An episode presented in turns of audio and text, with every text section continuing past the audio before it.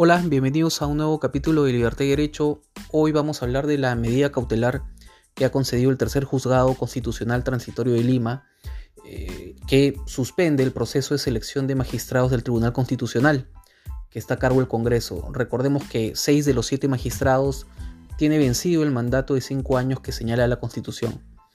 En primer lugar, hay que felicitar al juzgado porque seguramente ha roto un récord mundial y este caso se ha convertido en la envidia de cualquier litigante, porque se presenta la demanda de amparo el 30 de junio y se admite el 6 de julio, con lo difícil que es lograr la admisión de una demanda de amparo. Y lo más resaltante, se ingresa una medida cautelar el 1 de julio y se concede el 6. Esto ya es, y lo sabe cualquier litigante, encontrar un unicornio. Eh, celebro la celeridad procesal, pero me llama la atención la situación y por eso vamos a revisar el fondo de este asunto. La demanda fue interpuesta por Walter Ayala González, una persona que, había, que habría estado en el proceso de selección de magistrados. La demanda tuvo como pedido que se anulen todos los actos realizados por la comisión encargada de selección de candidatos, que se anule la convocatoria a la sesión del Pleno que estaba programada para el 7 y 8 de julio para votar por los magistrados, y finalmente anular cualquier acto del Congreso destinado a nombrar a nuevos magistrados. El filtro para admitir demandas de amparo es, es, alto. El artículo 5 del Código Procesal Constitucional establece causales de improcedencia y la práctica judicial es de declarar improcedente las demandas de amparo. ¿Cuáles han sido las consideraciones del juzgado para admitir la demanda? La demanda se refiere a la aparente vulneración del derecho a asegurar la eficacia de las normas legales. En concreto, que, se, que exista un debido cumplimiento del reglamento para seleccionar a los candidatos para el Tribunal Constitucional.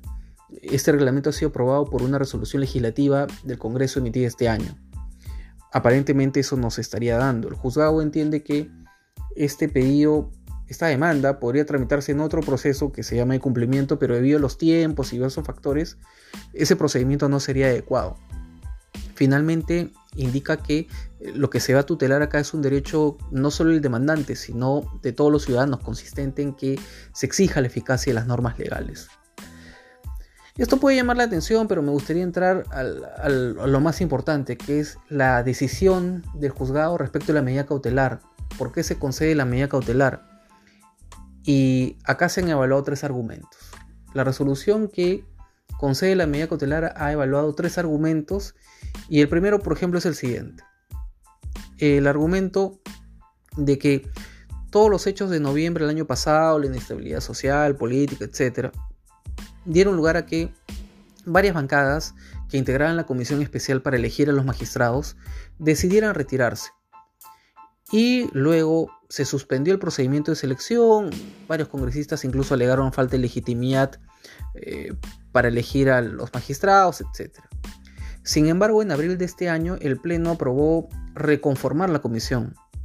El juzgado revisa este argumento e indica lo siguiente.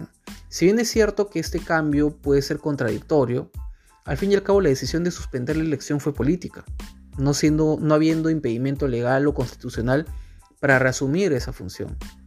Por eso se deja de lado este argumento. Lo extraño, eh, la resolución es que el juzgado hace una reflexión sobre el porcentaje de aprobación que tiene el Congreso, un aspecto subjetivo y sin ninguna connotación jurídica.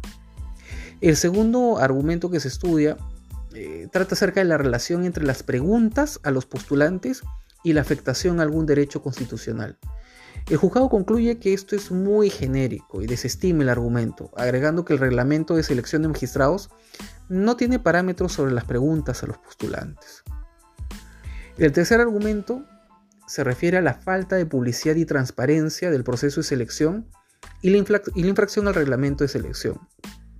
El juzgado sí acoge este argumento porque señala que eh, si uno busca la web del Congreso solo encuentra el cuadro de puntajes y orden de mérito de candidatos, así como un informe del proceso y el puntaje de la selección, con sus anexos. El juzgado indica que de la revisión de esta información no se verifica que haya publicidad, imparcialidad y meritocracia para asignar puntajes, especialmente si el reglamento para seleccionar magistrados exige motivar la calificación de cada entrevista, eh, sin que se aprecie esto en ninguna publicación, sin, que se aprecie la motivación, lo que también atentaría contra el principio de publicidad. Por este argumento es que se otorga la medida eh, cautelar y la rapidez por la que se da es por un peligro en la demora, pues la convocatoria al Pleno para votar está programada para mañana, 7, y el Pleno está convocado para el 7 y el 8 de julio. A ver, ¿qué me parece esta decisión? En principio esta decisión me parece fácilmente revocable desde los hechos. La comisión subsana rápidamente colocando la motivación de la puntuación y listo. Debería dejarse sin efecto la medida cautelar. Pero por otro lado, sinceramente, no me convence el argumento del juzgado, pues entra demasiado en detalle respecto de, eh, las funciones eh, que ejerce esta comisión especial que está integrada por congresistas. Y, por qué pensar que no hay imparcialidad ni meritocracia? Porque no se han publicado, es, no se han publicado estas motivaciones. me parece que ingresa demasiado en el detalle. Además, los congresistas, entre ellos, se trasladan la información o están grabadas las entrevistas respecto de cómo se han llevado a cabo eh, estas, eh, estas entrevistas. No me, no me cuadra un poco la conclusión del, juzgado en este sentido. Y además los congresistas tienen cierto grado de discrecionalidad y arbitrio, máxime si es un órgano político. Es evidente que necesitamos a buenos abogados en el Tribunal Constitucional, pero toda elección de magistrados tiene un grado de subjetividad por, porque quienes seleccionan son humanos y encima son políticos. Pareciera que el juzgado más que está preocupado por si los ciudadanos quieren saber la motivación de un puntaje o no, está enfocado en si los congresistas tienen suficiente información para votar. Yo esperaba una resolución bien fundamentada, contundente, sobre todo tratándose de un, de un, asunto tan relevante, pero encuentro una resolución de seis hojas donde la conclusión está en un párrafo de la, de la cuarta página. Mm, aquí no hay ningún análisis sobre la cuarta legislatura ni nada por el estilo, por si acaso. Y no me interesa hacer una defensa del Congreso porque este Congreso ha sido lamentable, sacando leyes inconstitucionales, cometiendo un sinfín de errores políticos. Pero hay un lado de la moneda que no se ve. Existe una obligación constitucional de elegir magistrados del Tribunal Constitucional porque 6 de 7 ya tienen vencido el mandato de 5 años. Ahí ya hay una inconstitucionalidad. No tiene nada que decir el juzgado con relación a eso. La decisión cautelar no contempla eso para nada. Eh, y bueno, la celeridad en resolver que yo celebro como litigante, eh, lamentablemente parece que solo se asoma cuando va de cierto lado. No me convence esta decisión. Y habrá que ver cuál es la respuesta del procurador del Congreso y la respuesta que vaya a dar el Congreso. Eh, entiendo por la última información que ha llegado eh, que el organismo de control de la magistratura habría iniciado una investigación al juzgado por otorgar esta medida cautelar. Veremos cuáles son las consecuencias de estos hechos. Ok, eso es todo por ahora. Nos vemos en el siguiente capítulo. Chau.